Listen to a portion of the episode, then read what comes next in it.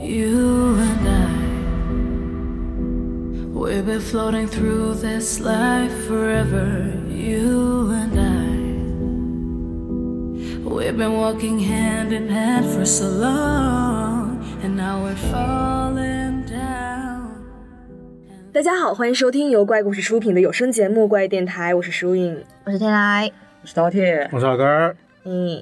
今天要来聊一聊最近热播的剧。热播很久了，热播很久了 我已。经看了很久。对不起，不起，摩天大楼。对，摩天大楼。这部剧被称之为就是首部女性向的悬疑推理剧。其实我不太搞得懂这么用的吗？对，完女全不性题材，女性题材女，性题材啊，女性向好像是给女性看，对对对，就是那种全是男生的，真的就是还是女性向的，应该不算特别热，因为好像它不像其他就是里面聊的那样火，但可能说它的大家看完之后的评分还是比较好，相对来说。目前在豆瓣的评分是八点一，还算是比较谁可以敢相信吧。呢？这个评分他为什么不可以有八点一啊？还是可以有的，我觉得有点过高了一点，觉得七分左右算客观。因为你们其实喜欢这一部吗？就是你们自己，我我以为是我们大家都是作为比较平时看比较多悬疑推理题材的，见过世面的人就他可能作为一部悬疑的剧来说，他可能没有那么惊艳。是就是那种我看的时候，嗯，还可以，能能继续往点下一起看的那种剧啊。但是你像我事后咂摸咂摸味道的那些问题就很多那种，是，因为而且他们一开始好像宣传的时候，是不是打出了阿加莎的名号？是吗？是不是有看到这样的宣传的话？就是有对标《东方快车谋杀案》，我不太有然后又说是那种群像剧啊，然后全员恶人啊什么的。哎，你说到这个，我觉得正好就，我觉得可以说说我们都是怎么看这部剧的。因为我其实是没看到宣传的，我是应该是有一天我们先说到腾讯也开了一个类似于迷雾剧场的一个东西，然后说有部剧上了，是摩天大楼改了什么台湾的一个小说，然后有一天怪军就给我看了前几分钟，嗯，可能三到四分钟左右吧，然后说，然后啪一下拉到 Angelababy 的那个死亡之后的状态嘛，然后就嗯，好像挺美的演的不怎么好，然后就就关掉了。当时都觉都觉得不太好看，因为是刚出来也没有看评分，然后也不知道什么故事。当时我是没往下看的，对我好像隐约记得这件事。是你是不是有印象？当时是吐槽说，为什么腾讯要开一个类似迷雾剧场的板块，嗯，但是一上来就请了 Angelababy 来打头炮，对，然后就说大家快去看个新鲜，看个热闹。演一只美丽的尸体。嗯，就当时我是可能有点偏见之类的，没太看。但是后来看很多朋友就是啊，感觉特别是很多女性朋友对他评价特别好。我去瞄了一眼，瞄了一眼之后就哒哒哒，连着看了很多集，大概是这样一个状况。我一开始是满怀着偏见的，因为实在是大宝贝的这个尬吹的有点过，主要是章子怡怒赞大宝贝的演技，说她演的非常的真实，啊是吗还有这个事情啊对对对对，他转发了，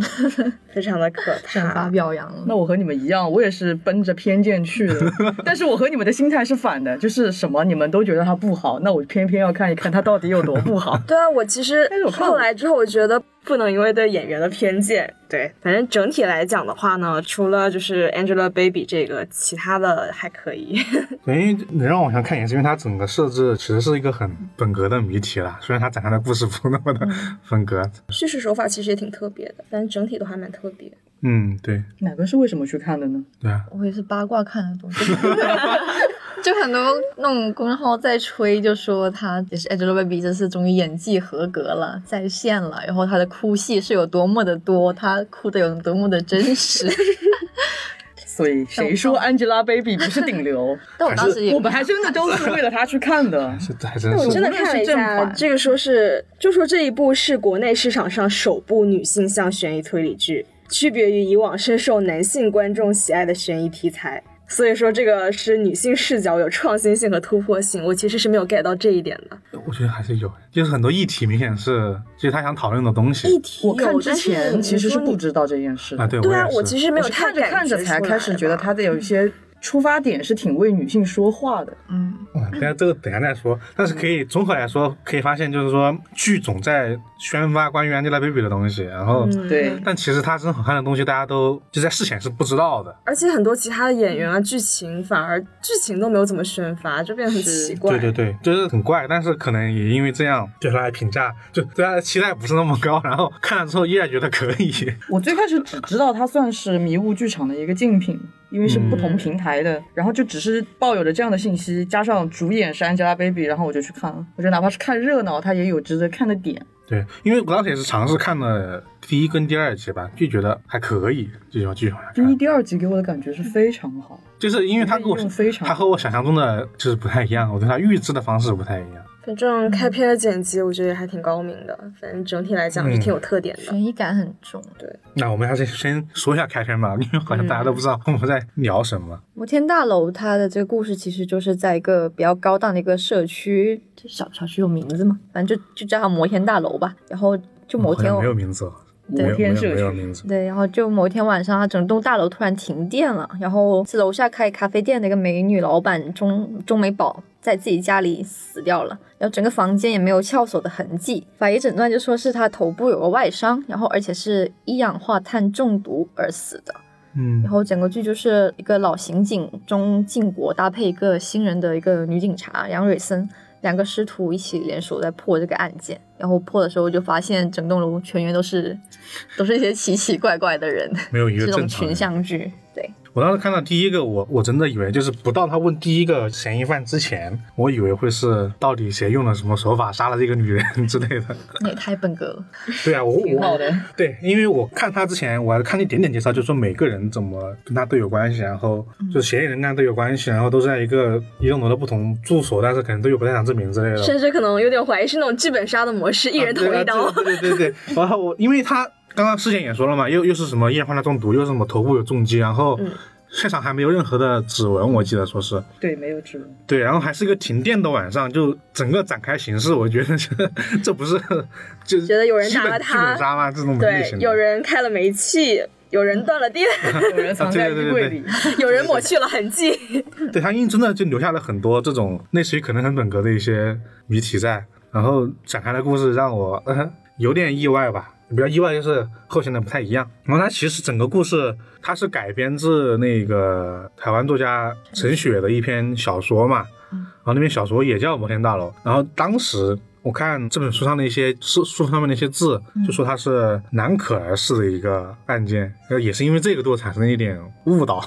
南可儿不是那个突然嗯，就是很消失，然后就尸体就出就是现了。很诡异的那个叫什么？死在酒店的顶楼水箱里面的一个。对，它就是个女性悬案嘛，就就说一个人在电梯里面举动很诡异，然后最后就是突然出现在酒店水箱里面啊，就是一个人，就一个女性莫名其妙的死亡了，反正是这个宣传点，当时也给我一点误导，会以为这种很稀奇古怪的一个案件，但实际上案件本身其实是非常简单的。啊、对对，特别是他问到第一个嫌疑人吧，可以说、嗯就是谢保罗案件的时候，他的展开方式以及调查的方式，会让我觉得原哦，原来是一部这样的剧的感觉。因为谢保罗的整个调查过程就是讲故事嘛。嗯，其实当时我们看完了，首先就是给了基础的调查之后，就指纹那些之后，警察其实就没有进行一些其他调查了，然后就开始问嫌疑人，然后就是那一个第一个保安的一个证词。就是那种讲故事的证词，罗生门式的讲故事的证词。这一点好像在剧中还被演员自己吐槽说：“我们是来问案的，你为什么要说这么多你自己的故事？” 把这个事情直接合理化了。我记得是有，并不是原话是这样子。啊，好像就是询问谢保罗的之后一句吐槽吧。对我吐槽我自己。对，呃，他整个剧可能是以一个逐一问嫌疑人，然后类似于一种罗生门式的方式来讲整个故事的。啊、他问的第一个人就是朱美宝尸体的发现者，这个大楼的保安谢保罗，因为他那种很慌张的那种表现，就是警察就把他抓回警察局问话了，因为他属于那种第一发现人可能就是凶手本人的这种逻辑，因为他在单位上一直在说，什么是我的错，我害死了朱美宝嘛。然后谢宝罗就从很久很久之前说起了和朱美宝的故事，完全不提当晚是什么情况。谢保罗作为一个保安，可能很久没有人跟他这么好好聊天了，所以他即便坐在了一个询问席上，这不算询问席，即便坐在了审讯室里也决定一五一十的从小开始说起自己的故事。对他故事的起点应该是他和朱美宝的第一次认识第一次相遇吧。对也是在一个停以电的前一个，停电的夜晚，然后朱美宝拿着一个非非常大的行李箱非，常大、非常而且很重的行李箱李，箱，到了那个呃摩天大楼的那种保安前台门口嘛。对。然后谢宝罗就一脸热情的迎了上去。作为一个非常热心的保安，他从不看脸，对他决定帮助这个 不看脸的女孩子搬一下这个行李箱。嗯，对，因为停电了嘛，所以他需要用人力把它搬到二十楼。然后在这个过程中就，嗯，就是行进速度太慢，两人得找点话茬。就谢宝罗单方面向 美宝索取了自己的过去，他以前可能是一个就是那种事业有成的对银行经理，事业有成，然后感情和睦，，对，然后就准备前途无量。准备结婚，然后也准备买房子了，然后就是为了买房子，可能还去有些不正当的银行的操作啊什么的，好像是申请了一个本来不应该用于房贷，不能用于房贷的一个小型的消费贷款，然后做这件事情。然后呢，在某一天的意外，谢保罗就开车就是出神，就撞到了一个女孩子。其实后面调取监控录像的时候呢，发现那个女孩很有可能是碰瓷儿，呃，应该是那个女孩也有点不是尊重交通规则，有点。也不是碰瓷，就是她没有减速。她去找了律师，然后律师跟她说：“你这个案件，你讲道理，你真去打法庭官司，你可能是没事儿的，用你的那些保险赔完就了事儿。但是呢，谢宝劳这个人，因为他自己的家庭关系，看到他去了这个被撞了这个被害者的家里面，发现有一个年老多病的父亲，两个没人照看的小孩，家里面就很穷。然后他想到自己的以前的生长环境也是这样子，他就于心不忍，良心觉得受到了谴责。”就哎不行那还是主动愿意去赔钱，然后愿意去负担他家的医疗费，结果就被讹上了。然后呢就被那家的那个哥哥给讹上了，就开始疯狂的找各种理由来向他要钱。，对，一次十五万，我们二十万，这样累计多次的去要钱。啊，就因为因为这个原因吧，就这样一直要钱，然后导致他的窟窿越来越大，然后银行职员的工作没了，和老婆分手了，他不想耽误自己老婆的就是美好生活，他自己主动提出分手，然后从辗转就做了一个小保安，他就把这个故事给钟伟宝说了，然后可能因为这样就是两人拉近了关系，然后钟伟宝也跟他说了他过去的一些事情，两个人从此关系变得很好。这个人谢保罗没事就去他家开的咖啡厅去喝咖啡，然后帮他忙，可能两个人就互相同情了起来。对，超过了一些朋友之间的关系吧，在谢保罗的描述里面 谢保罗不就是打工仔和咖啡店主的关系？啊，对，然后他可能还在生日送他什么自己亲手缝的小熊啊，这种类型的一些情节。但是说了这么多，他也没说到，就是他为什么会觉得是自己错了，导致把春宝给害死了，就为什么会这么叭叭叭激动说说了巨多东西。但是整段故事就是整段故事是给人一种很真善美，人间都是很善良。啊对对对我是一个是一个好人。对，特别是那个女警察，我听哭了都要在旁边，就是那种，而且他很克制，说说的可能不是真的，就可能前半段是这样的故事吧，然后后面他在校友的描述里面，他着重在说朱文宝是一个多么善解人意，可能帮他排除他自己的一些心理的一些障碍啊，或者说也不会因为他他是一个保安而看不起他这些身份，就在他的讲述里面，朱文宝是一个人特别好的又很漂亮的咖啡店的老板，对，我觉得他的表述其实可能是想说明两件事。嗯第一件事呢，是他自己是个好人，他会落魄成这个样子，是纯粹为了帮助别人。嗯。所以他没有会去杀害别人的动机，也不是这种性格。对第二点呢，他也想陈述一下钟美宝是个好人，他不会忍心去杀钟美宝，就是想要一洗双雕，从正反两个角度去证明自己。虽然当时情绪很激动，但是与凶杀的真相应该没有什么太大的关系。他想说我没有动机，然后他会觉得说自己害死钟表是因为他自己作为保安嘛，这种意外停电是他自己的责任。他觉得就又是因为停电导致钟老被别人杀害了，所以就讲述了一个老实人可歌可泣的故事。这个应该是第一集的全部还是前半段，我有点忘了。第一集的全部吧，第一集的全部就是他叙述他自己嘛啊，对，然后就是属于就是夏保罗篇上的一个故事。的一个展开，然后到最后他再给了一个反转，算是奠定了整个剧交代剧情的一个基调。就先告诉你一个故事，对，并且告诉你他是嫌疑人，就是说在你面前有一段狼人跳预言家发言，你愿不愿意信？对，然后他的故事里面其实有些不合理的地方，就是你听的时候，你可能被他的情情感所还有他主忽观略掉。视角给粉饰过的东西，你不会去注意那些细节上的不合理。无论是观众还是说其中一个那个女警察，嗯，这个视角，你都会觉得这个故事没什么毛病。然后这个剧在这个很老练的一个男警察的视角来告诉你，爹的老警察，告诉你他这个东西里面是有问题的，让你不要去相信他。然后属于他谢保罗篇下的一个故事，就属于是对上的故事进行一个反转反转，他其实，在上小篇的。最后就已经开始抛出了这个点，然后下篇就是在基于这个反转之后再给你一个反转。嗯，首先就是第一个点，我记得下篇的第一个点就是说，他们对谢保罗的就是职业生涯做了一个调查，嗯，然后发现这个人根本就不是什么名牌大学毕业，呃，也没有在银行任职，有，没有吧？他是在这个银行任职，但是不是他所说的这个主行，好像是这样。哦，是，他是从一个不是一个很名牌大学毕业，然后是在一个很小的一个支行里面工作的，就是事业也没有那么的嗯。只有表面上看起来这么光鲜，反正就是说，第一，他的事业没有那么的好，然后就是他的感情生活，他当时撞人之后，反而是他一直在纠缠他的未婚妻。警察给出了一个在案的一个东西，是说他未婚妻之前因为被纠缠报过警。对对对，然后你就会发现谢保罗不是一个好人，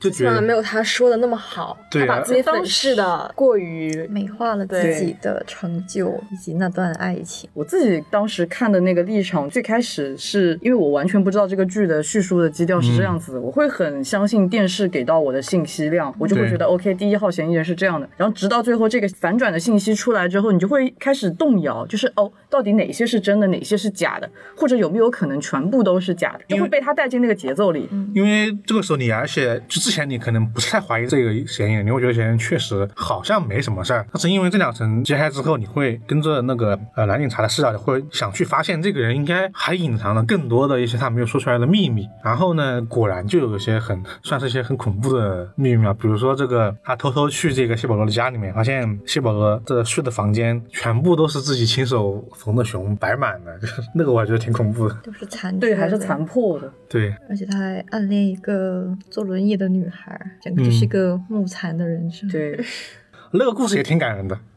就是那个关于轮椅的那个女孩，属于是也是住在文山大楼里面，然后天天就是坐轮椅上下班，基本上上下班。上下班出去玩天哪，都这样了还要上班？散心吧，应该对，然后就是他每天就帮忙把他从那个楼梯车上对抱到对对对，然后呢一来二去就有了感情，然后单方面的感情。对单方面的感情，剧里展现的其实是双方面的感情，就是主视角上，但是你基于第一集的节奏，你就会开始怀疑他嘴里所说的这个双方面的感情究竟是不是真的。嗯嗯嗯，而且你会觉得这个人他有一点，就你刚刚说的木材，他可能就想特意去关注这些境遇不太好的人来来满足自己的一些自信心之类的，可能也是因为就是跟小时候的家庭环境有一些关系，所以他多多少少会自卑。那自卑的人就会觉得自己可能配不上太完美的东西，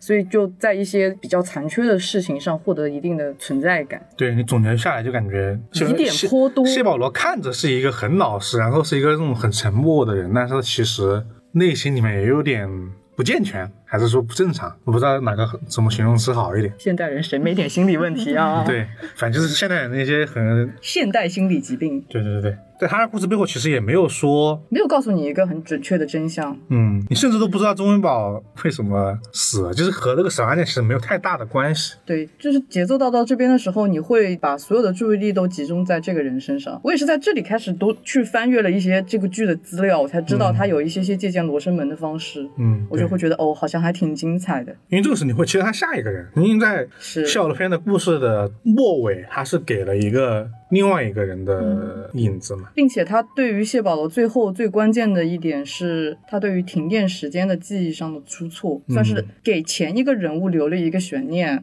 但是带了一个扣去带出后面的人物。对这个串联方式也算是比较巧妙。对，而且在谢伯罗篇的叙事里面，一直有一个他想隐藏一个他在门里面，他在门口看到了什么不该看的东西，但他一直没说。门的那一边通常都是不该看的。对他可能有一天在门口，就是反正那个镜头给感觉他看到了一些无法说出来的真相，然后由这个真相才引到了第二个故事。到第二个故事开始进入正轨了吧？因为他第二个故事是，嗯，他看到那个局面是说，看到钟美宝把一个人长相酷似那个叫什么，就很大那个，不重要，你慢慢想，就是绑在一个那种椅背很高的椅子上面，好像在但是他做梦梦到的，他看到的吧？做梦到的那个镜头衔接是他在床上这样醒过来，因为他之前放过一个他在门口看到的片段，但是没放，然后用做梦的方式把那个里面内容给放出来了。他是用一个剪辑手法衔接了两个镜头，所以你也不知道他到底这个镜头是实际发生的故事，是他的梦境还是他臆想，对，反正就是引出了下一引出了第二段的这个人物。物。因为他应该属于是前一段，应该是警察问他当天看到什么，他没说，但是他脑袋里面想的是当时他在门里面看到什么东西，然后下个镜头就是门里面发的内容，内容之后是一个梦，是吧？好像是这样的。哦，你想说王大陆是不是？啊？对对对，我想说王大陆。嘴很大的我。突然想起来了，是小孩了而。且警察其实也刚好调查到了那把椅子，就是他是一个建筑师送给他的。对，就 是刑具。我就看到他把一个男人绑在那个被整高的椅子上，玩一些什么，就是成人像游戏成人像的、SM 像的那种游戏哇，你。们好懂哦，都没看懂，我都没有看懂，我以为那是一个刑具，什么刑具？就是把人捆在上面用的刑具。然后呢？捆在上面还不行，你还想干什么？你还想让他把钱包拿出来是吗？反正就是一个对一个长得很像王大陆的一个人，被捆在椅子上做些什么不可描述的事情。然后警方也调查了这个椅子背后的主人原因，这把椅子巨贵无比，两万多的一把椅子，啊反正也按照他的生活水平来说买不起。然后家里面有很多那种名牌包包，而且是两份。可能一个包有两件，然后就家里面发现这些生活物品的东西远高于他本身的生活质量，然后这些人可能都啊还有一盘很非常贵的 level 黑胶很高，的黑胶碟，是但他家好像是不是没有唱片机？还有有唱片机有，唱片机，level 很高，然后很贵的黑那个黑胶碟，然后就这些所有东西都指向了另外一个人，是一个大楼的另外一个住户，叫呃林大神。你看，我据说很像王大陆吧，名字都是一样的，都是一个模式的。所以这样就进入他的第二个故事。我当时看到这儿，其实还挺迫不及待点开点开下一集的。我不知道你们当时有我有我有什么的状态。我在前两集的时候是非常在他的这个节奏里随波逐流，我觉得他给的这个节奏很舒服。对我当时看完第二集之后，我就马上我要看下一集那种状态，因为看完第一集、第二集之后，你太不知道这个剧情发生了什么事情了，就你还是懵的。就非常想要获得下一块真相的碎片。对，就是那种信息，赶快告诉我愿意看会员。其实看完下去，其实大家也知道了，它整个后面的展开形式可能都是给你抛出一个人物，然后给你讲他和钟元宝的联系，然后拼凑起这个故事的真相吧。按照这样的形式开始的一个一个的调查嘛，先是这个和他有莫名其妙关系的林大生，然后我们就简单的说一下每个人的关系吧。然后林大生他是和钟美宝属于是儿时的青梅竹马，青梅竹马，有点像邻居一样的人物，是他的一个哥哥式的人物吧。是邻居的哥哥。对，然后带他学游泳，然后天天就想着他学游泳的钟文宝穿泳衣的 镜头。然后两个人属于是多年之后了再次相遇，但是林大生已经林大生本身是一个很成名的建筑设设计师，有自己的事务所，然后并且已经结了婚，对和建筑界泰山北斗的女儿结了婚。对那个人叫李茉莉啊，她属于是结婚当晚，结婚当晚，两个人又林大森跟仲美宝又联系上了，对，然后两个人就刚好他也住到了他林大森跟他的老婆的新居在在的这栋摩天大楼隔壁的一个社区，对隔壁栋啊是隔壁的吗？我一直以为是楼下来着。当时有交代，他们这个小区是分高档和低档的。嗯然后女主租住的这一幢算是比较低档，也是比较便宜的。嗯，然后林大森他们家是因为女方的家比较好，对，入赘豪门，龙门赘婿。对，所以他们家的这个经济条件还是相对比较好。然后因为赘婿的身份会夹在婆媳当中，哎，不是婆媳。他有点受气。对对对，他是有点两头受气，所以对他当晚为了释放压力，就去找了钟美嗯，宝，钟文宝两个两个人就互相释放压力互。相释放压力吧，对吧？然后林嘉欣就属于是婚内出轨嘛，对，然后天天和这个尊宝就是搞在一起，然后他一在女方那边受气，就跑到钟文宝这边寻找存在感。寻找存在感来释放自己，又跟别人买名贵的鞋子，买名贵的裙子，床垫，都是老婆同款。对，全是老婆同款的。然后到后面可能他这件事情被他老婆给发现了。对，啊，他可能因为这个原因杀掉了钟美宝，这是他林大生故事里面想呈现的一个这个人可能动机。然后在他的本篇故事里面，他就也说了很多小点吧。一就是口音问题。哎，其实最开始的时候，我是觉得为什么会有一个操着台湾口音啊的青梅对对对竹马，但是后来发现看了一下原著，这是台湾的，也就是说全剧只有大森哥的口音口音是正确对的，是吧？你在他的本篇故事里面，就一一讲述了他作为一个入赘的人，他夹在入赘女婿的这种两难境地的形象吧，这个故事。然后，女方家长给他的压力，还有女方和自己母亲的文化观念和生活习惯上的不合，导致他也没有办法协调。对，然后以及说钟美宝他家小时候的一个故事，钟美宝小时候可能是一个呃，因为家庭原因受了很多邻里欺负的一个形象嘛，对，那喜欢偷别人的东西啊之类的。作为碎片，它的作用是拼凑出了钟美宝的小时候的一些事情，以及拼凑出了钟美宝不为人知的感情上的一面。我记得他和这个男警察叙述的说是钟美宝自己贴上去的，是钟美宝自己投怀送抱。但是他作为一个年轻有为的建筑师，他认为家庭更重要，并且好像他们在他们的不懈努力下，他第一次和他老婆拥有了第一个小孩，对，就是他所以他要放弃这段感情。因为有一场很重要的戏是在天台上，就是他们摩天大楼整个的跨年晚会嘛，是属于。是嗯，然后两个业个主庆祝，因为他经常帮钟美宝买一样的衣服、一样的项链，然后在那天老婆跟那天情人有同套，然后呢，在那天属于晚会的当天，两个人在穿帮。相遇且撞衫。对就撞在一起了，所有人会关注，哎，这两个人怎么穿着一样的衣服，戴着一样的耳环啊，一样的项链，然后所有都是同款，然后他的谁丑谁他的 老婆，他老婆李茉莉就抬头准备打，是吧？钟美宝穿帮了。就当时因为这个镜头，大家就觉得他们的这种出轨的事情暴露了，他可能因为这个原因吧存在杀人动机。对，但是呢又就是不能实锤他，因为其实调查不到他到底是不是真的杀了人。但是在观众的信息里面，其实是有一个很重要的点的，就是警察不知道，观众知道的点是，呃，林大生当天是在他那个房间里面擦了所有的指纹，是有这样一个镜头的，是有这么个镜头，有但我当时没看得太仔细，我只是觉得有一个男的在擦。在狂擦所有的指纹，就当时就对他更怀疑了。想问一问，他是用的什么牌子的布，能把家里擦得这么干净？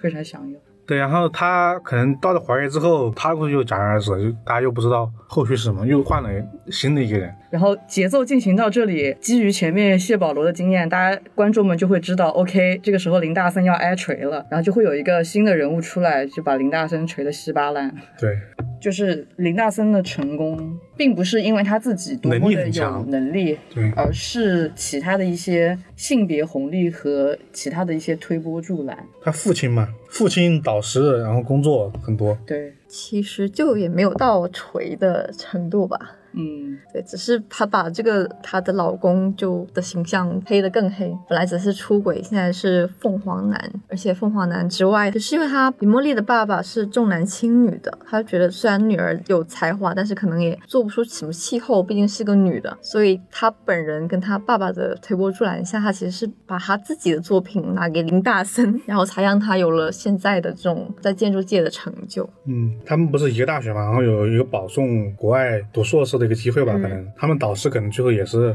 也是觉得说李茉莉是个女的，好像也是他爸的受益，好像类似于，反正最后这个机会也是给了把这机会给了林大森林。大生。所以等于他的成就其实都是李茉莉带给他的。对他们俩当时的关系在大学里应该是系里的一二名这样子。嗯，对，但是好像林纳森就是永远也没有赢过他，李茉莉永远是第一，就是女学霸，真正的女学霸又有才华的那一位。其实由此就又引出了一些比较有热度的话题吧。是就当时可能有一波人是骂那个林大森是个凤凰男啊、渣男，像这种之前就微博上比较有讨论度的一些话题，然后也包括他剽窃他的作品啊这些。对，是他那个获得著名建筑师奖的，让他真正声名远扬的一个作品，其实是来自于李莫莉的一个创意嘛。可能也做了后续的改动但是是基础是一样的。嗯，就是看到这儿会有点不太一样，是因为我作为一个男性观众，我当时就在想，嗯，女生看到这儿会怎么想？因为可能编剧肯定是很有意的在说这个事情，有很多那种很可以作为截屏台词的那些话其实就。是一个他也不只是在说这个事儿，是一些很强的观点在输出这个东西。从学校开始就已经是一个学习或者说是这类型的资源的一个不平等的机会嘛。我想多少探讨一下性别红利这件事情，嗯，以及就是家老一辈的家庭观念，就是男生应当做什么，女生应当做什么的这个对于他的探索。到这里的时候，开始觉得剧好像并没有那么在关注这个凶杀案的事情，而是说他在其他的一些事情上也会有一些别的企图。我是到这里才醒悟的，我这是一个非常迟钝的人。而且他同时透过这个女警察这个就是这条线，他也是在在说一样的事情。他其实是在通过女警察来来说这个观点，说女性在职场里面怎么怎么样，就应该天然受到一些不公平的对待啊，或什么这样的一些，因为男警察是一个比较爹味十足的角色，嗯，对，所以他通过男警察的嘴去抛出一些比较爹味的视角，然后让女警察用比较三观丰满的人物的思路去解答这些问题。例如，女性是不是只要到了年龄就去结婚就好了？以及女性在职场上表现的多么的优越，是不是也都没有用？嗯，所以我就会觉得，因为这些也是到了这儿，这部剧可能才尝试去用故事去说更多的社会议题。因为在第一个跟第二个故事里面，确实也不是特别明显，就是在谢宝的故事里面，其实不是很明显的。剧我觉得它的企图心是从这边才开始。对对对，因为后面会杂糅很大量的女性视角的女性议题，在李茉莉这个人物出场之后，后面会出现很多的女性角色，每一个人身上可能都会有一些比较标签式的议题存在她身上，制造了一些人物和戏剧的矛盾。嗯，因为李茉莉这个事情，她她既能够把以前的，就是表明林大生他这个事情是在说谎的，同时其实把这个议题给抛给了观众吧。因为那个地方我我打开了一眼弹幕，就巨多，就我在那儿开了一下弹幕，我看了一眼到底大家都在说什么，感同身受确实有很多人在说这个东西，然后也是那个地方，我当时就说想说这个可能要值得录一期电台。对，找三位找三位女生录就肯定就很好，因为可能视角很不太一样的。就是小说里面它也有林大生和李茉莉这个故事，但是李茉莉她本身就是一个家庭主妇，她也不是什么女建筑设计师，不是一个很天才的一个有天赋的人，也没有被剽窃任何的创意之类的。但是是传统女性，对，但是这这部剧里面把它改成了一个这样的一个人设，就这样一对比，你能感觉到哦，原来这部剧的对标可能说他想打的就是这些点。我当时看完小说，我还有这样的感觉，因为我之前我以为小说就是这样的 东西嘛，因为台湾人可能会比较愿意写这样的题材嘛。呃，如果是小说里并没有这样的设定，而剧有这样的设定的话，我觉得这个剧虽然有它自己的企图心，但是这个设定加的还是还是挺好的，挺好的。因为按照按照小帅来说，其实是挺就很普通我。觉得家挺突然的。你跟警察说这干嘛？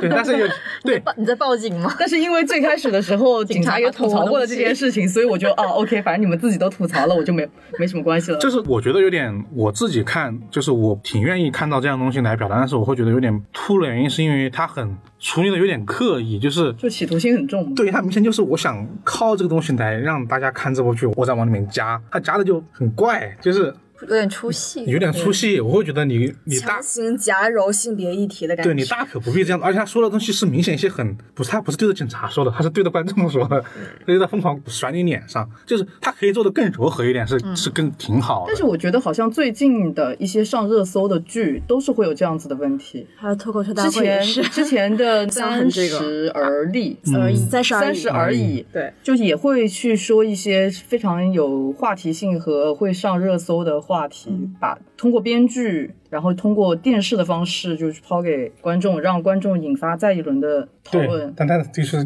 就刚奶哥说的一样，他就不买这个地方热搜就很奇怪，就狂买 Angelababy 哭戏的热搜，他就是不买这个一这个营销。和利益有点割裂。对，但是他这个中确实是能让我看下去的，也是是因为这个点，我就想说他他既然这样，那后面的故事可能会有更多这种类型的描述，然后果不其然，那后面也确实有很多，虽然整体是在服务于这个案件，但是有很多每个故事都在都在讲一些社会问题吧，不仅仅是女性问题，而是更广的一些问题。就女性问题，其实肯定不可能撇得开男性，就是两性都是杂糅在中间。，对，然后还有一些抛开性别，就是无论男女可能都存在的一些问题，也在后面也是在说。因为我也觉得这这部剧可能最后能让大家评论起来的原因，也是因为这个。我觉得我们可以说一说这个点嘛，因为这个其实才是今天我们想说的一些重点吧。可能也也因为剧情大家妇女之 还是得还是得自己去看一看，因为这是比如说在就是林大生的故事里面，他可能讨论的是女性在职职场方面的一些不公平的对待嘛，然后到下一个故事就讨论的可能就是女性的，玩 cosplay 的自由。可能我不知道有什么专业的词汇，就属于什么呃性自由，或者说我看别人总觉得是一个类似于什么荡妇羞辱的一个这样的一个问题。因为在后面的故事里面，可能就说的是一个叫李梦雨的一个房地产中介，就是维纳的一个售卖者，他天天就和一个叫丁小玲的一个女租客女租客，嗯，在天天在别人家里面搞 cosplay，搞 cosplay，然后 然后就是天天跑到别人家里面去扮演扮演这个家里面的一个职业吧，玩的还挺大。然后这个李梦雨还有一些偷窥癖，喜欢在那种通风管道天天看别人的生活，然后他这样看到钟宝的很多事情。李梦雨这条线是和整个案情相关的，因为他看到了很多。不要看点东西，然后在丁小玲这一边，就又是一个女性议题就出现了，就是有人会，我我很印象深刻的一句台词是那个警官说的，大概是说女生穿的少，在路上被别人性骚扰，嗯，就反过来怪女生穿的少而不该去关心上的一个人。反正这个观点我们看了，受害者有罪论啊，对，反正就是放到女性肯定是大木秀这个词嘛，对，我觉得你们比较有发言权这个东西。我个人对于这段其实不是非常喜欢，我是觉得他在手法上有一些极端。我虽然知道他想要表述什么，就是整个剧我看到这里，我是觉得他有一点点走味儿。我其实没感受到，就是关于丁小玲这个人的一些对对性自由的，是对他没有受到特别多的制约，我是觉得你有没有这种感觉？而且他他这一段破坏别人的家庭啊他。这这一段整体的基调是往喜剧方面去处理的，嗯所以让人感觉很嗯奇怪。他用那种很快的剪辑，剪他们两个人在不同家里面的 cosplay 和快乐的那种扮演的场景，你会觉得他后面的做事这个事情有点搭不上调，是因为他做的事情本来就有点不太合理，他天天跑别人家里面去搞这种，本来就是个违法的事情，对他其实违法事情。二，他本人就金小玲这个人很放得开，但是他没有受到任何的就阻碍吧。就假如说他这样做，他受到某些人的指责，你再说这个事情，我觉得哎很 OK。那那我确实能感觉到你想说什么事情，但是他确实又没有哦，别人说哎你不能怎么怎么样，你应该怎么怎么样，这种词又很少。所以在这边就是剧方的立场也很就有点奇怪。我觉得应该就是纯粹的展现两个奇葩而已，就像他书里面原著的那种，就就是有些众生相，对你也不能说他好还是坏，就是有这样的人在存在而已。他可能是想表现这个人，然后捎带一下这个议题，他就是，所以就会让我觉得很硬，就是就是因为这一点，他就那个台词你不说吧，其实是 OK 的，就不影响他整个的嗯人物的，就交给建立观众自己去判断，其实是可以的。对对对，但你又在这种基调下去输出一些观点，那你的用嘴说的台词和整体想带来的质感中间存在矛盾，表现方式又很极端。就我个人而言，我觉得女 coser 和这个楼主的这个故事，嗯在整个剧当中，它的节奏也好，它的表述也好，让我个人算是全剧比较不喜欢的一个地方吧。它节奏有点松散，并且它让观众也好，让就是整个剧都有一些些有一些失焦。你到了那边，你开始有点不知道他到底想说什么。所以我我觉得它算是一个中场休息的这么一个阶段，然后会让你觉得说他是不是在后面会想要铺垫一些什么东西，给到一个真正的故事的开始。因为当时看的时候好像是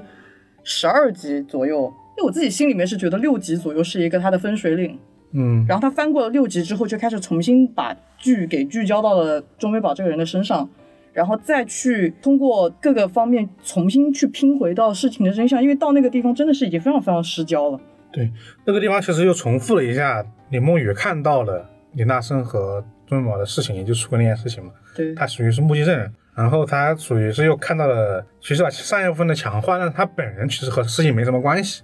对，但留了一个很重要的伏笔，就他和丁小玲见面，然后说是不是按照说好的？他说对，该说的都说了，不该说的都没说，这是一个挺关键的伏笔。当时我才没太注意，他留了两个扣，一个扣他说你怎么不去找吴明月，嗯，同时又说了丁小玲这边，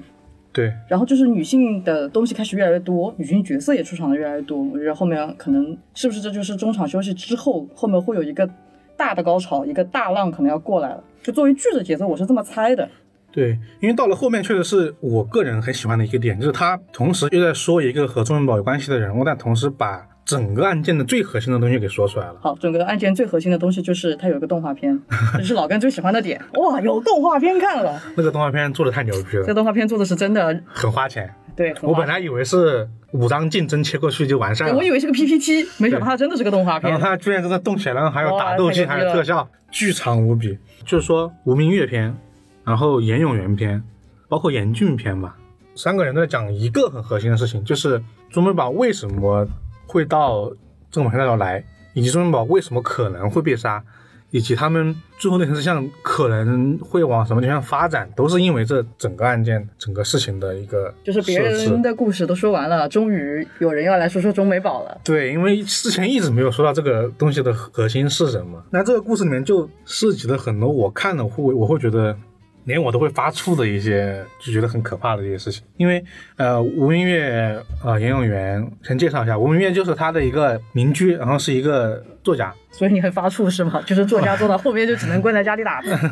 然后不停的按原社。会恐惧。然后那个严永元是属于是朱文宝的后爹继父，然后严俊是他的同同母异父的。反正就是偶豆豆，嗯，就我们就稍微几句话说一下他们故事，就是就是一个漂亮的、年轻的、风骚的妈咪。被 PUA 的故事。嗯，可以，嗯还可以。是就是这样子。然后这个继父对他们一直纠缠不清，这继父就是他们人生当中的一个梦魇，嗯，就基于他母亲被 PUA 的关系，所以他们也没有办法摆脱这个继父。小鱼小时候被家暴，不只是家暴，还有一些更严重的一些事情。然后长大之后一直纠缠不清，从你身上拿钱，吸你血就是一个恶人，一个纯粹的恶人。你能想到的坏事他都做完了。啊，对。就是严永元算是这所有里面的人，我是觉得最成功的一个，虽然他很假，但是他很成功他。是智商最高的，就是有点不好，是因为太饿了，太坏了纯饿。坏的没有立体感。啊。对，坏的没有你看，但他才是是最真实的一个。但是就是因为他坏，我觉得反而又又很真实，是因为见多了确实存在这种人，对，就你会觉得这样的人存在，你是就会觉得这样的人一定会存在，而且真的很多这样子的呃事件报道啊之类的。嗯是一定会有我见对过。也是因为社会新闻的原因嘛。我觉得还是得把严永元这个人拿出来说一下，就是他，我们刚刚说的有点随意，就是他首先是一很有控制欲，属于对他的对他们的妈就终结这个人很有控制欲，然后这个人还家暴打他们妈妈，然后他们也打，嗯，还有什么？他的是有强奸他，并拍照片、拍视频的。啊、有啊，对啊，强奸的是谁？应该两个都有。反正就是穷凶极恶。就是他在做生意方面也是比较不老实嘛，就是你能想到的一些能占便宜的事情，就利己的事情，他一定会去做，无论他通过什么伤害别人的方法，但凡是利己，他都会去做，嗯就是要钱，然后要人，反正就是一个挺窝里横的 loser。啊，是这样的。是我会觉得可怕，是因为他这个人的故事，相当于是从他们小一直到现在这个。无法摆脱这阴。魂不散。对，因为我们刚刚说他小时候家暴，他长大之后一直找人要钱，因为他这个弟弟严俊是变成了一个很成功的钢琴家，赚的很多。嗯，然后他们本来以为可以过上很美好的生活，但是被严永元一直纠缠不清，一直勒索要钱，让钟文宝这个人不得不把他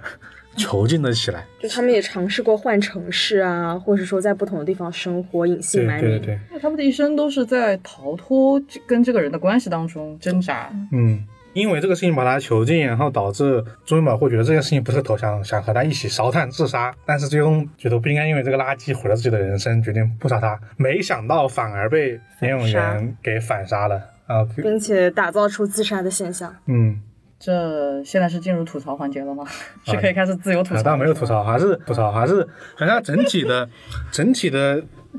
会让我觉得，我我会觉得这个人物很好，是因为他他会让我觉得很后怕，会觉得这个人确实会存在在现实当中。呃，而且以及现实案件中一些未成年人或者说强奸未成年人的一些案件，这个人是有最近也有这样的对，有很多，然后还有家暴吧，因为他五行很惨，你属于也是摆脱不了他了。家暴，我觉得是和 PUA 这个事情伴生的，但这个 PUA PUA 其实是一个，我是觉得有点后加的一个东西。他那个你总结上去的。对，但是他那个行为，你有你可能说，家庭暴力加上那个精神控制嘛，对他是在无意识的做这个东西。我觉得他是有意识的。有意那个女企业家有说过，说她她很会控制对，啊，对他很会控制女性，但是那一套是我是觉得是你可能觉得他没有总结出自己的一对套教材，他没有教材方法论，但是他所做的事儿是能达到这个她的本能就是她的方法论。啊，对他就是一个这样的人。天赋者，PUA 天赋者。通过打压你的自尊心、尊严、自信心，然后来控制你这些效果嘛。我会觉得这个人物有点 撑起整部剧，我看到中途是这样的感觉，不知道你们怎么想？我觉得这个人物其实是他和他的家庭关系里面有很多的无奈的成分在里面。就比如说你再三强调的这个家暴这一点，嗯，我觉得早个可能二十年左右，家暴它都不是一个明确的概念。是可能很多人都经历过说什么家里爸爸打妈妈，大家会认为说这是一个很正常的事情。中美宝也问了他的叶美丽阿姨，是就是爸爸打妈妈是合法的，是吗？对，就是很正常。你报警，然后警察也只能够警察也不认为这是他没有办法，，因为精神病行管不了这个事情，他就是管不了，他顶多只能够是说去调停或者因为他一没到把你拖上民事法庭的那个度对，啊，你至少需要去判伤到什么样的程度。而且是特别有意思点，就是假如说家庭关系的一方，假如你觉得说我们这没有，我们认为不需要到法庭，那就不能到法庭。因为有有一场就是他们在医院里面，朱云宝的妈妈会说，嗯，他妈就说没关系，啊，对我们不对对对，接受，对对，我们不接受没事，我们家什么好的人呢，好着呢。嗯不就就常话嘛，清官难断家务事嘛，他无法有力的去干预到这个事情来。当然也是因为可能立法有点本身感情纠纷也是可以成为脱罪或者减罪的理由，这个东西就是很难很难说。但在现实中，其实是警察更不愿意管，不愿意因为这管事有办法难管。对，你被打完回到家，可能又被控制上了，就你没有他又不能办法就是是保护他它是反复式的，对它不是一次性解决的东西。而且当他没有真正做出什么东西的时候，你也不能够预防性的采取什么措施。反正就我现在就是住的公寓，然后隔壁那一家就是每天晚上打架打得特别严重，是互相打的整个楼道能够听见。他们还有个孩子，然后有个小男孩就不愿意离婚，嗯，女的被打，但是女的不愿意离婚，然后就是被打到我们隔壁邻居给他报警，警察半夜出警过来，但是也没有办法，你只能够调停。警察会一走做什么呢？只能够劝呢、只能劝啊还是只能劝啊也不会立案。立不了对啊，真的不会立案的，故意伤害应该不用，故意伤害应该是要看你伤的伤的程，度那是但是要看你愿不愿意去验这个伤了。好像第一步是就是伤的程度嘛，你要提出，然后你要去验，啊对，还得有一个人提出，还得有一个受害人要去验伤，他要自己提出。嗯原告，还是得有个原告的存在才行。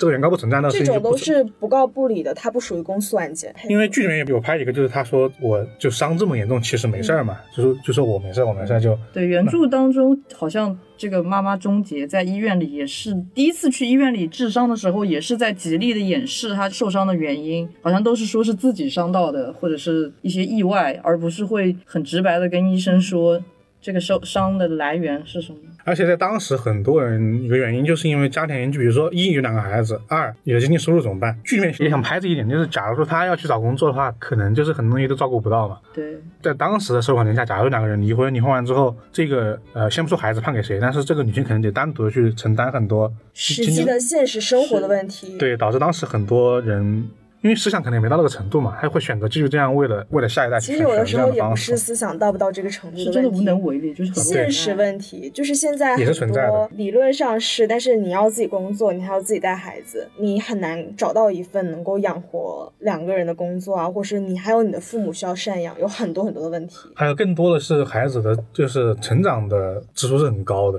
对，他不等是把他养活了，还得有很多精神上的关怀啊，教育上的教育东西上的对，但是其实他弟弟，我觉得在精神关怀和教育方面是有受他姐姐很大的照顾的。嗯他弟弟其实在这方面是很健康在成长的，我觉得。因为他们姐弟情深，这可能是最幸运的事其实。那一段我觉得拍的好了是因为在这一段感受他们这个演员暴力控制这一段关系里面，他们一家三口，甚至那个李桂兰或者说叶美丽拍他们那一段生活是很美好的，你会觉得大家都有一个光明的未来。每当这个这个叫什么，编剧不让，就是这个演员冲进来之后，就马上给你破坏的稀巴烂的这种感觉，是让人看着很难受的。所以原著当中也是他们的家庭面临这么多林林种种的所有社会上最典型的家庭问题的矛盾吗？没这么多这个剧里展现给你的就是，但凡所有的家庭矛盾都给老子加上。啊、剧里面是把所有东西混混在一起起了。这个真的很现在国产剧的编剧风格、啊，就矛盾的极限。嗯，就把这个东西给拉满了。现在但凡什么女性视角、什么大女主剧，就特别喜欢给你搞这种东西。女主一定有一个特别不通人情的父母，然后一定有个弟弟要伏地魔，然后家里又怎样怎样，不停找他要钱，就是一定会把所有的悲剧、所有的矛盾给你拉满，嗯，就弄得特别的夸张。对，原著里面其实只存在于说他们呃，他父亲对两个孩子的这种性侵犯是存在的，然后对他们对他们家里面的这种钱方面是其实没那么多的，对他母亲那个家暴也是存在的，但他们原著著里面他父亲是没有死掉的，两个人还是很好的过在一起，能走完剩剩下的余生这种概念的。没到剧里面做的这种说他父亲坏到直接把他这个人给杀掉了，没到这种程度。剧里面就可能就像刚刚苏颖说的，全堆在一起，惨到爆炸。哇，这演员这个人不死，我觉得就所有观众都会心中不平。我操，怎么可能你也能不死？就编剧他想唤起大家心中，可能是也是想要讨论热度，他就会把很多很极端的情况都加在一个人的身上。这个爹真的拉满了，拉满了。他亲儿子能下得去手，啊，是啊，毁坏别人的钢琴梦想，然后还是吧拍照片，还就做这种事情。我是觉得，虽然说我们刚刚说他就是一些很刻意的去把它放在一起，但是结果是成功的。我看到很多人发微博说，我人生中又有一个新的我觉得很可怕的对象，那这个人就是严永元，就是 说了三个字，我觉得很恐怖。我还想，严俊应该非常的羡慕李茉莉的家庭，他应该会觉得我作为弟弟，我出生在那样一个重男轻女的家庭多好。那你这样一说，他是有哎，他爸严永元这个人至少不重男轻女，是不是？他是一视同仁的坏，在坏人面前没有重男轻女这个事情，因为大家都是一样的。恶人面前人人平等。你们这是发掘了严小元的唯一的一个优点，他全剧最平权的一个人。是的，打你是两巴掌，打女儿也是两巴掌，打谁都是两巴掌，开照也是两人份。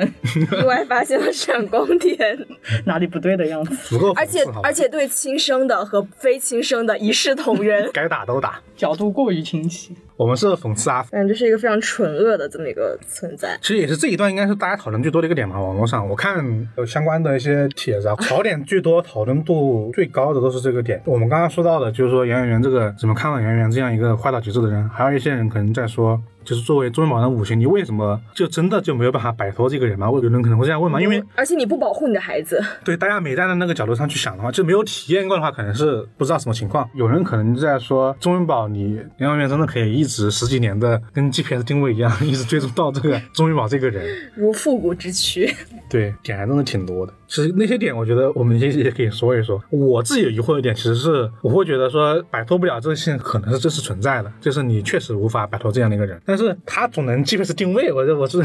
我有点不太能理解。其实可能通过各种细节啊，因为是可以判断的。像之前以前的这个社会，我所经历的一些事情，就是在我们当地有很多人，就是比如说，无论是就是老公跑了，还是老婆跑了，这种人你是找不到的。嗯，就他假如从某一个中国的五线城市的农村跑到深圳的某个工厂来打工，你根本找不到，就是到这种程度是找不到的，因为你无法找到一个很有效的联系渠道嘛。到现在的话，他怎么着会有社交网络啊，会有很多东西，我觉得倒是还是蛮。但是他那个年代感设置是比较老的，嗯，就他找到他的那个弟弟的严俊全国巡回表演，我觉得是有可能的。就找到钟伟宝，我就觉得嗯，好像有点不太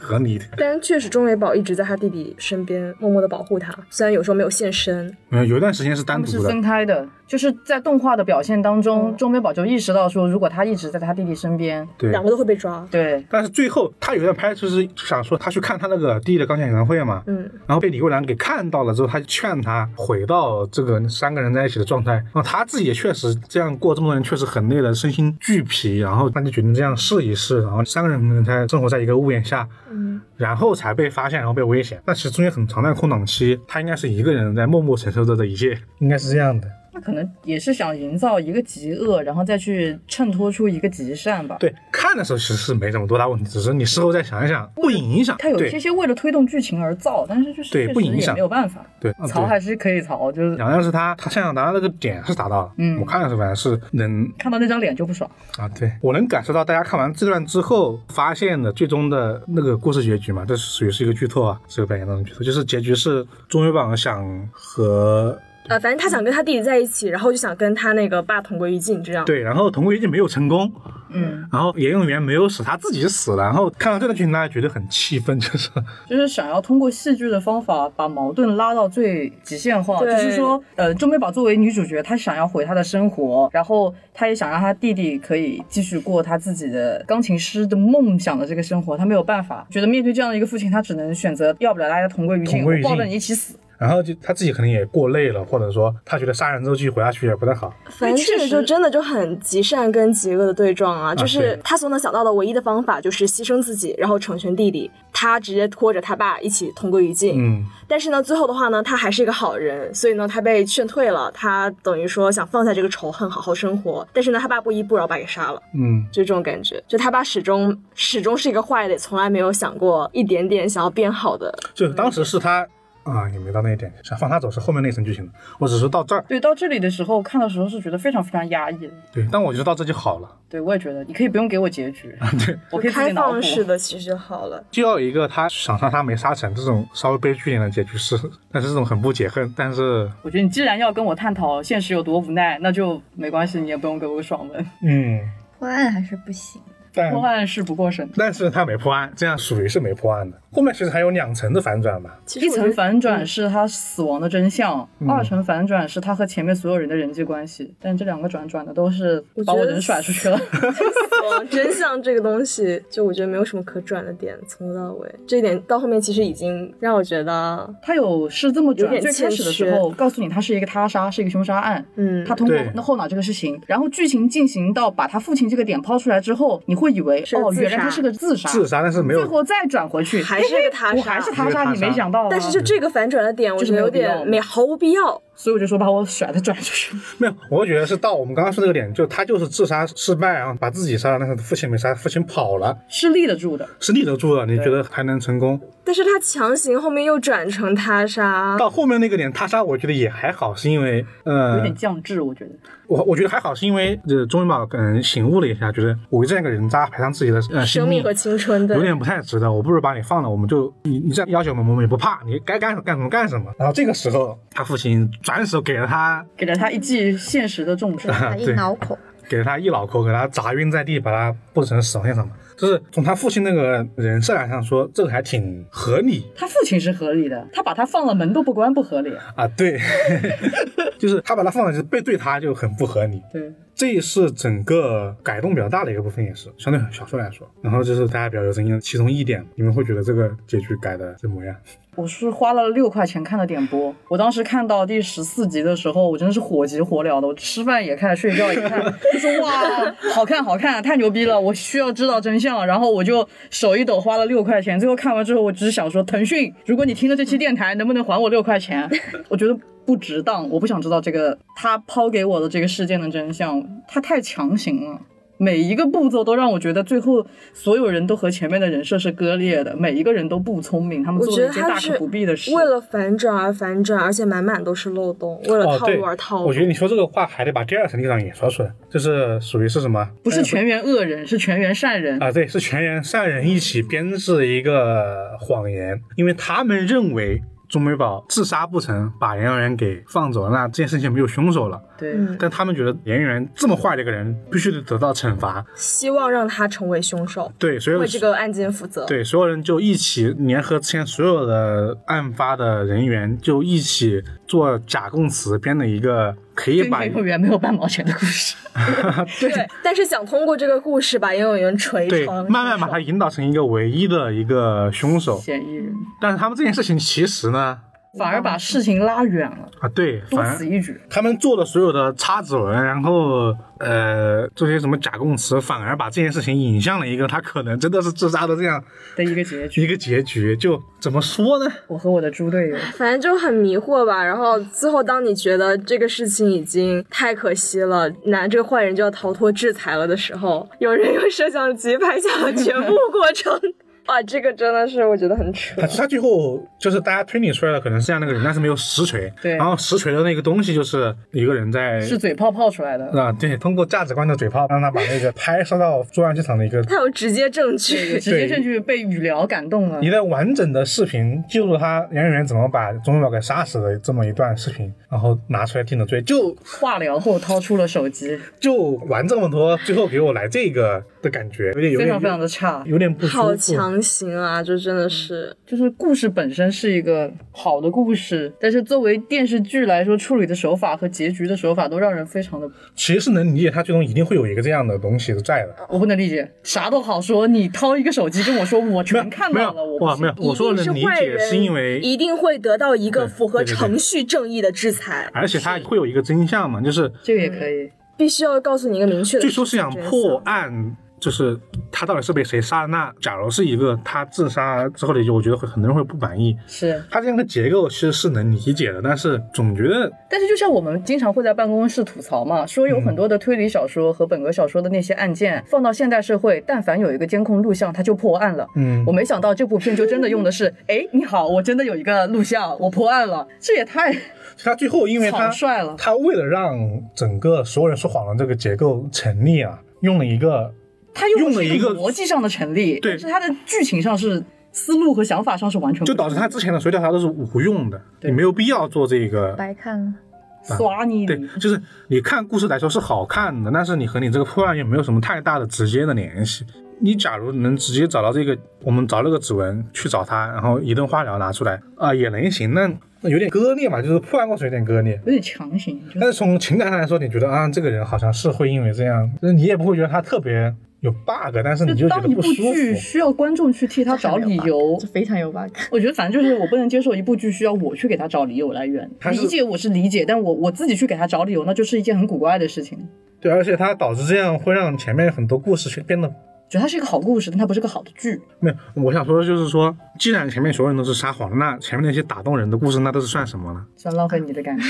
那是不是就会有这种感觉？那你算我们白白浪费了一个多小时来介绍前面的剧你情不。让前面东西就变得很失真啊！你不，前面所有的故事都是你在 QQ 上收到的漂流瓶，就有一个谢保罗的保安告诉你对我在漂流瓶里讲你比如说述世界。前面其实还说他们三个人为什么我这样骗，是因为他们三个人是在一个就类似于杨永信的这种网校里面生活过，所以结下了深刻的革命友谊嘛。但是因为这样导致他们每个人单独的故事，你就觉得有点不太可信。倒不是说一定是谎话，但是你分不清他到底真话和假话的界限我。怎么觉得，哎，我会觉得你这个什么编的这个关于说我女性在职场上的这些不公平，当然是你为了往这方面引导而你说的一个谎话嘛。反正最后反而有点搞不懂，就是这个每一个角色真实的经历的事情跟他的性格已经搞不清楚，了。导致所有的东西都是二是大家自己在自己解读。嗯，他这个应该应该是真的，因为他有什么什么东西，他觉得是假的，应该会。那他这个原本信息模糊和有解读空间是两个概念。它这个剧其实有很多地方是属于信息模糊，而不是给你留白让你自己去解读，这是不一样的。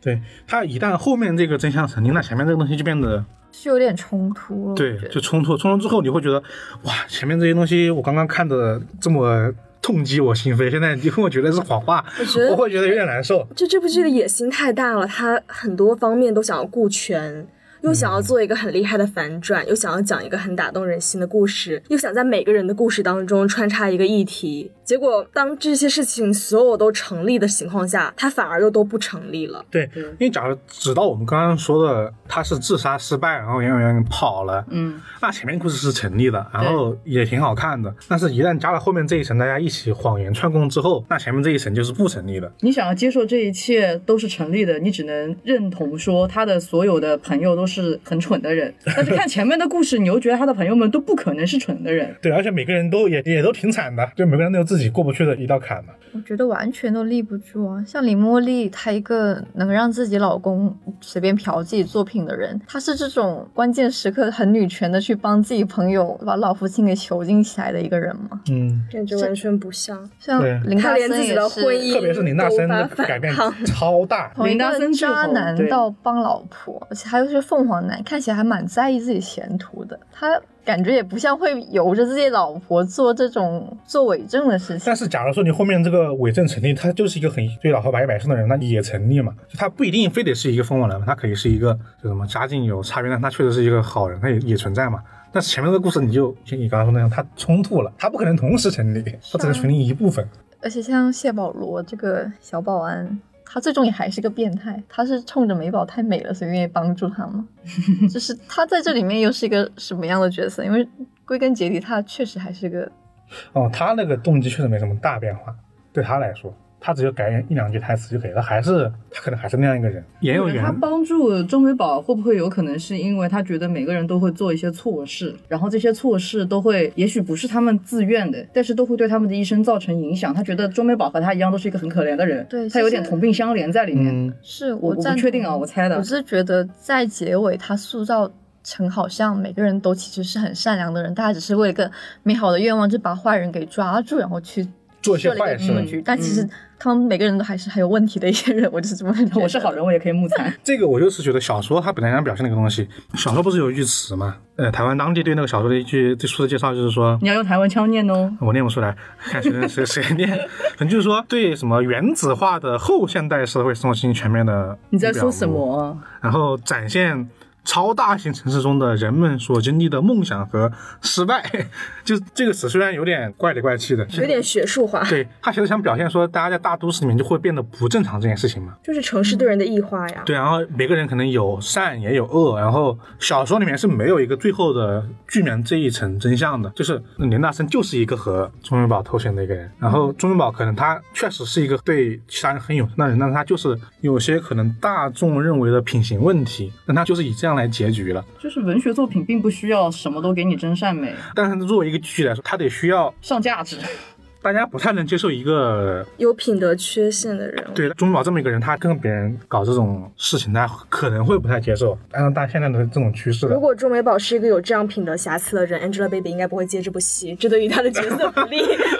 是，就是整幢楼里的人都在爱 Angelababy，这才是对的事情啊！就他觉得，哦，我大宝贝的颜值，你们怎么能不爱而？且他又是个好人，但是其实前期对他的塑造也是很不友好的。谢保罗的描述里，他可能是一个，嗯，对，谢保罗好像自己有一段什么画面是谢保罗帮他搬完东西，然后谢保罗直接进他家了，是不是？看起来非常像是勾引的样子。对对对对对。对，然后像包括他跟林大森的不正当的男女关，系，就是因为前面那一段其实还是个很多面的一个人物，就是他是一个是前面说是主动勾引的林大森嘛，还是觉得因为像警察也有说，这么漂亮女孩子肯定是情杀之类的这样的、这样的判断。就是把一些不好的点归结在受害者自己的问题上。对，其实一旦有了我们刚刚说最后能解决它这些就是不成立的东西了，我们刚刚说这个多面的一个中面包。它瞬间消失了，但可能也有人说他们里面是有半真半假的，嗯，这种也可能存在，但是它就是你的直观的一个观感，就是它人设变了。对，但反而让人觉得他们编这些很莫名其妙。没有意义何必呢？嗯，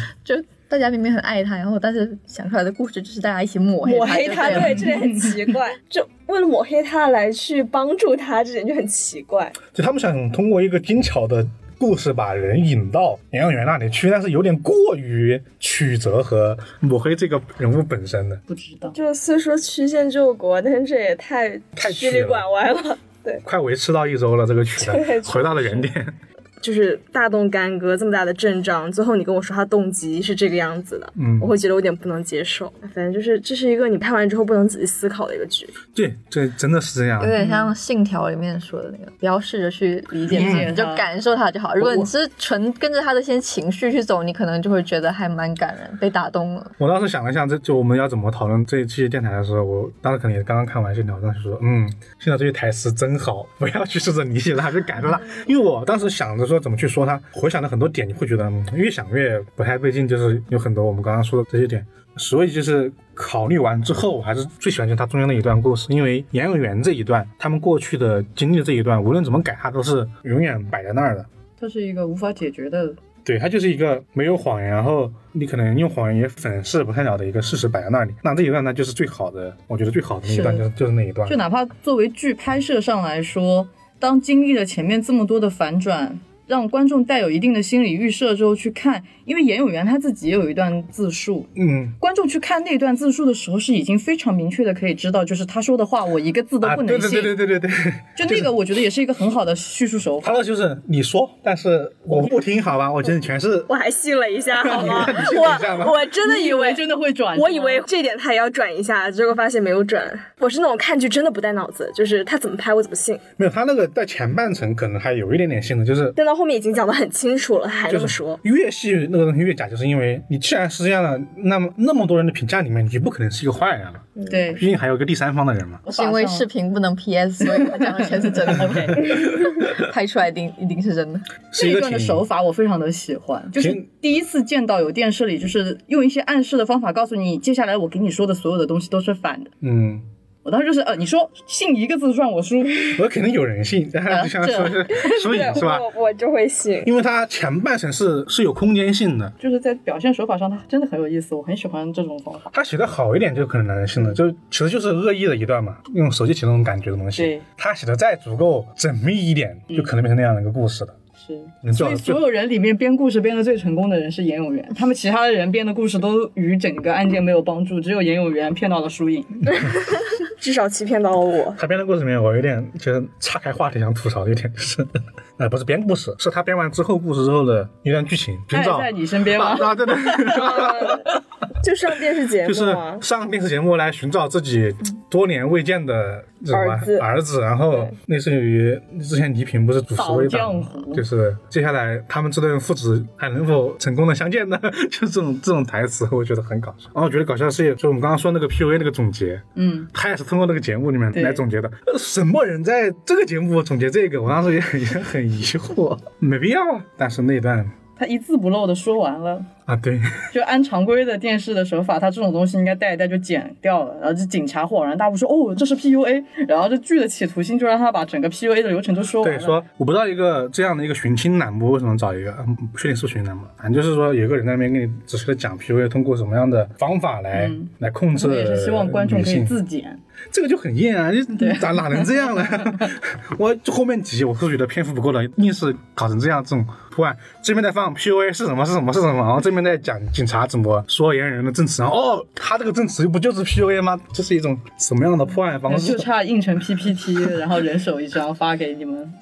但是还好，硬归硬，我觉得还好，嗯啊，都好还是还好了，就是有一小点点槽点。企图心太重了。这个属于那种看的时候就觉得不太对劲的点了，都不是那种后面细想的，是 就是看到觉得怎么是这样一个故事，有这样的一个设计，应该说，看看我们差不多就把整部剧说完了。嗯，因为有些是吧，网上某些男性的说法嘛，就是说这部剧就是故意打这样的一个东西来讨好女性观众。啊，对对对对对，有这样的一个说法。然后但我觉得这个事情，就算是我承认它是一个讨好女性观众的点，那它也是要砸到大家心里的需求，它才能成立这个讨好他也得做好这这个事儿，肯定看的不止女生啊。是大家都会面临的一些社会问题，而且这些问题可能离自己的生活也不是特别远。嗯，我觉得他只是表达的不高明，确实就是整部都让人觉得企图心他有点有点直白，就是我觉得你做样这样的题材肯定挺好的，大家都也挺愿意看嘛。就是说，你能不能就是让我更多的去思考这个事情而不是而不是说而不是你甩给我，我甩我脸上来看，这就是你现在遇到的什么什么东西，然后这不是一个事儿是这么个事儿，但他讲的不高明。啊，对对对，总结就这么一句话，所以我就说他故事是个好故事，但是作为电视，它不是个好电视，因为电视会有很多一些专业上的技法，对，可能也是让事情交代的更我原因一个原因可能是因为太多了，因为我们做这期节目也其实也总结了一下里面可能涉及到的一些社会问题的点，我们从随便列一列有有十十几二十个。十六个，可我们还没有列完，这有的点还可以再分成两个点，比如说我们之前有个点说的是杨永信那个戒王源学校和女德班的一个影射，这题其实是两个点嘛，那分开有二十多个点，同时在一部十六集的剧集里面全部表达，就有一点就导致 很强塞。我是觉得你如果真的要塞这些东西，你最好给到一个更正向的示范，就是告诉你，你如果遇到了这样的情况，也许哪样做会更好。反正至少就不要把那个受害者绑起来，然后给他铲一年的屎，这种做法是肯定不对的。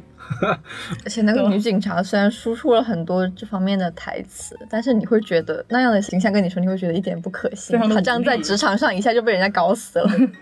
是你跟我说教，我不乐意听。而且她其实本身没有受到太多这样的，the 他有受到一点是，就他要面对爱情跟工作上面的一些选择的时候，他是碰到这一点的。但是她其实也没什么选择，她男朋友贼好，男朋友说你不要选我，选工作。啊、对对，没有造成一个太就他来说这些她没有点不是困境，她有点居高临下的嗯嗯嗯去，她就是刷微博看到了很多东西，他就是然后就开始 就开始来跟你比比。啊，对，我也没啥经历，我就其实是其实那些点让故事里面人来说是更好的，不过我可以预料到这种题材会越来越多。不是说这种社会类题材的悬疑电影可能会更多一点。那反正是我觉得讨论社会议题是一个很好的事情，但是我个人而言，我是更希望说，就是制作方和编剧可以更相信观众们的智商一些，嗯给予观众更多的信任，不需要这样子很直白的来。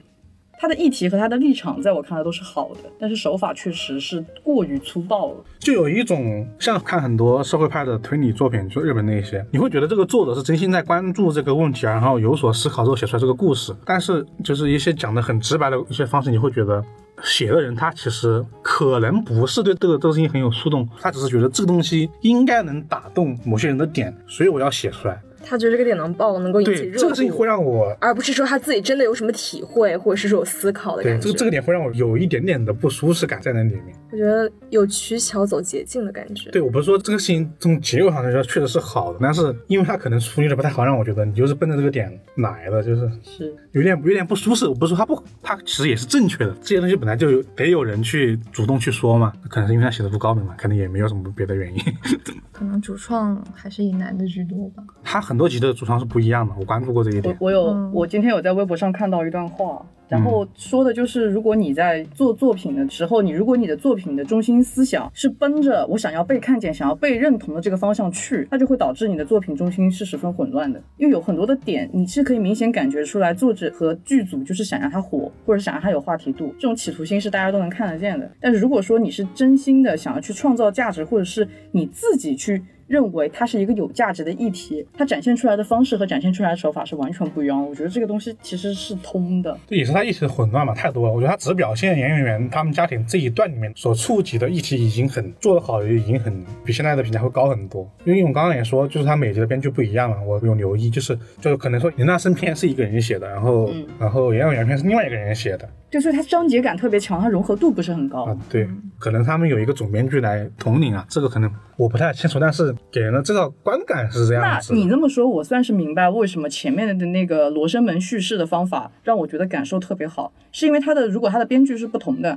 那它确实是用各种各样不同的叙事手法去叙述不同的故事。对那这样子它在逻辑上就是特别的立得住。他确实就是很鲜明的两个视角在，在讲述故事。是这个点就是非常的自洽的。嗯，不过在今年的这么多这一大波剧集里面，还算值得一说的一个题材，因为我觉得首先是说我们说的这个《罗生门》是这这种叙述方式，其实国内的网剧或者剧集很少采用，因为它不是一个嗯，对，我记得那个时候你们有探讨过这一点，说是国内的剧很少是以作者拍对话的形式去展现一个故事，对他纯对话来来来写这整个故事，然后还挺少而。且这种罗生门这种单个视角的故事，它其实这个主线会稍微弱那么一点点，嗯，这种国内也也不是特别多，也不是没有，但是我这种比较火的是很少的，因为一般都是一个大片往前推嘛。然后第二就是我们刚刚说了这么多关于女性视角啊就的一些社会话题的关注啊，虽然它评分不是《隐秘的角落》里面那么久，但不是隐秘的角落就是高明的说法，对。他不用直接给你灌输那些东西。它给你的是事后事情发生，好，这个播腾讯书，就这样之后他那个结果可能是什么，然后让你从结果去反推它的原因，会这样的，就或者说恐怖或者说难受之类的。而且我觉得隐秘的角落也算是给到了剧组或者是制作方一定的信心，就是观众其实还是可以去接受这一些需要动一动脑子的东西。嗯，就大家现在的观众，这一届观众有变强。因为看的人肯定是一些稍微偏年轻一点的嘛，可以这样说。嗯，无论这些平台的用户还是愿意看这部剧集的人我，觉得愿意看这些类型片子的人，他们其实多少还是愿意去消化一些其中的信息量。对，他们也愿意去主动的去讨论、去推嘛。对，对你甩我脸上，我退啥呢？希望能给予观众更多的信心吧，。像这个蒙娜的其实是更加是被带进去，不动脑子多一点点的。嗯就是你听完个讲故事，下下集就看完结果结束了，但是那种主动思考的点会少一点。但是无论怎么说，整体还是比较好的。我们愿意说一说。我愿意给七点五分。我看完之后，第一感觉可能也在七点五左右，但是我现在细想一下，可能在七分左右。但是我觉得它的八分又是合理，是因为它去看确实戳到了很多人的情感点，它把这个分往上抬了，然后我觉得还是七分左右吧。其实因为这类型的题材，国内有人越拍，我觉得很难得，但是嗯还是可以多向国外学习一下。哦，你在说那边的月亮人？是因为其实之前我看过一部那个《大小谎言》，你记得吗？嗯其实也是是很类似的故事，也是女性虽然各有各的破事儿，但是对，但是最后还是能够就互助的一个故事。反正就是还有很大的进步空间。是但是值得一说，就是首先像哪个说对题材的这种愿意去拍这样的一个剧，以及这样的呈现方式，以及最后取得的这种大家的讨论度还是 OK 的，列入电台讨论范围内。虽然我们也不是很牛逼，但是 我给七点五的原因是因为我觉得有零点五是他这部片其实在美学上做的还是不错的，真心觉得他在美学上做的不错，嗯他的片头片尾，海海报也很好看。对海报还有对各方面来说，我觉得我愿意给他多那零点五。有很多那种做文案的一些公众号，就是广告文案公众号都在说这部剧的海报上的那一句话。嗯，我是觉得七点五左右吧。嗯，其实本来我可以在七点五上加上零点五分，给他的愿意做这个题材，我愿意给他加一点额外的分数。但是的话呢，因为非常失败的营销，因为 对这个实在是太失败了，然后我又要把他这个零点五分扣掉，所以差不多七点五左右吧。所以你这是为了大宝贝扣了零点五是吗？为了营销，好，但我其实不讨厌大宝贝，但是我真的很讨厌他自己尬吹自己没有的东西。我我我对他也没有什么特别的偏见，我只是说他们这样宣传会让这个剧让更少的人看到，一点有点可惜。嗯，就把关注重点弄错了。对对对，会有。而且没什么好吹的。我觉得小美宝和中美宝都比他，中美宝，那个中美宝，因为他其实我他听懂了。美宝身上好像是有一种斗争精神，包括他小时候愿意捅了他继父一刀，但长大之后那个 太娇柔了，就是整个瓷娃娃。少了一点他中美宝那个时期的那种坚韧，就是我愿意去豁出一些给你拼的这种感觉。他用智商换了一点。颜值换我，我也愿意啊。明明他以他自己的成长经历，应该可以比较好的去诠释这个他不会再但不会那么束手无策。他都拍戏拍了十三年了，就就为了他能哭，这就需要被章子怡夸奖吗？真是，人家就是流量明星，但凡拿到一个及格线，大家就会疯狂拿出来尬吹。我觉得吹是没问题的，但是你把它作为一个整个剧集的主要宣传点是有点问题的。是你吹吹，我觉得也 OK 啊，你是吧？你有进步嘛，那我还是替他找一个借口吧还是。值得赞扬的。我想替他找个借口，我是觉得他们最开始的时候是不是也没有办法去疯狂的营销说这是女性向的剧，因为这会涉嫌剧透。因为我觉得如果我最开始的时候就知道它是女性向的剧，我可能在看前面的信息量的时候就会有一些些防备心，而不会全盘接受他给我的信息，所以他也不敢这么说，他只能先从流量的角度入手。我不知道，我猜的。是我开始看的时候就比较晚了。嗯，然后我看百度百科的时候，他已经打了那个宣传语了，所我看的还挺早的。那个时候还没有，但是那个时候确实那些通告文的重点确实是在演员人身上，可能也是因为他们找不到这个故事怎么说吧，可能确实也有点难说。我一直也没想到怎么说这部剧好看，因为你说罗生门市的故事，很多人不知道，不知道罗生门是个具体什么意思？对他不知道这个这个词的代表的是什么东西。他原著对这本书的说法更夸张，什么现代都市人的巴别塔，我还去百度了巴别塔是什么？哇，你说到原著的小说封面挺好看的，它的原著小说是一个灰色的摩天大楼，然后用那个点亮的灯把组成的摩天大楼这四个字，嗯，你会觉得嗯有故事 这种感觉。对，那今天就说这么多，应该没有啥想想说的了吧？没有。吐槽也吐槽完了，夸也夸完了。是的，我们分也打完了。啊，是。我们这期节目到这里就是这样了。对，然后这个可能是大家听到两位主播正式真人度的最后一期最。后的声音。对，之后会来客串一下，之后舒颖和奶哥以后可能只能以客串的形式出现在我们电台里面。是这不是定番了？对，然后我们就没有人来开场了，就很难受，也没有人来跟我们 Siri 是读剧情的，是把一个字正腔圆的播音腔开场。你们要告个别吗？对啊，你们要跟观众告个别吗？听众再见，再见，大家。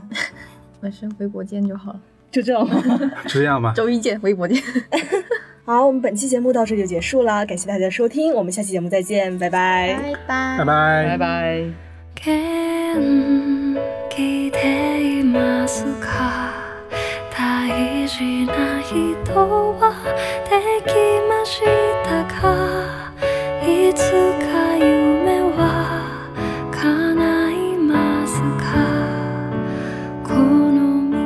感谢大家的收听欢迎在各大音频播客平台订阅和评价我们搜索怪异电台即可。